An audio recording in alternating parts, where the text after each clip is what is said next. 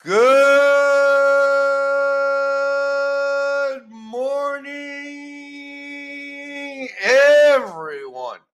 And thank you for listening to Truly English Podcast by Matthew, Season 2, Episode 172.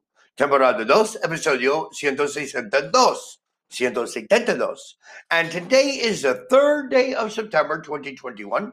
Hoy es 3 de septiembre 2021. And today is Friday. Thank God it's Friday. Tomorrow is Saturday. And the day after tomorrow is Sunday. Today is Friday. Yesterday was Thursday. And the day before yesterday was Wednesday. Yesterday I was working. The day before yesterday I was working. Today I am working. Tomorrow I will work a half a day. And the day after tomorrow, I will not work. What did you do the day before yesterday? Did you go to class? Did you have school? What did you do? What are you doing tomorrow? Are you going to go to a party? Are you are you at home in quarantine because of the coronavirus? What are you going to do? Everybody remember today, tomorrow, the day after tomorrow, today, yesterday, and the day before yesterday. Today, we're going to talk about household chores. Chores, el trabajo en la casa. For example, on Monday or every day, my mother washes the dishes. Washes the dishes. My father throws out the garbage throws out the garbage or throws out the trash. I feed the dog. My sister feeds the cat. My brother waters the plants. My mother washes the clothes, or my mother does the laundry. My sister hangs the clothes to dry. My brother makes the bed. My father prepares the food, or my father does the cooking. I iron my pants, planchar.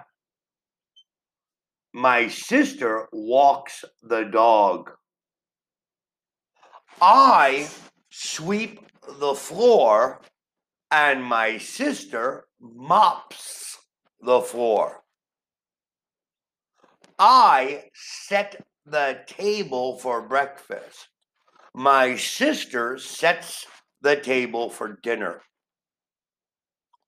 I clean the windows and the mirrors. My father goes grocery shopping. Grocery shopping my brother cuts the grass or cuts the lawn, corta el césped. Okay. We recycle the garbage. I wash my car. I shine my shoes. On Sunday, my sister does yoga. My brother plays football. And my father watches TV.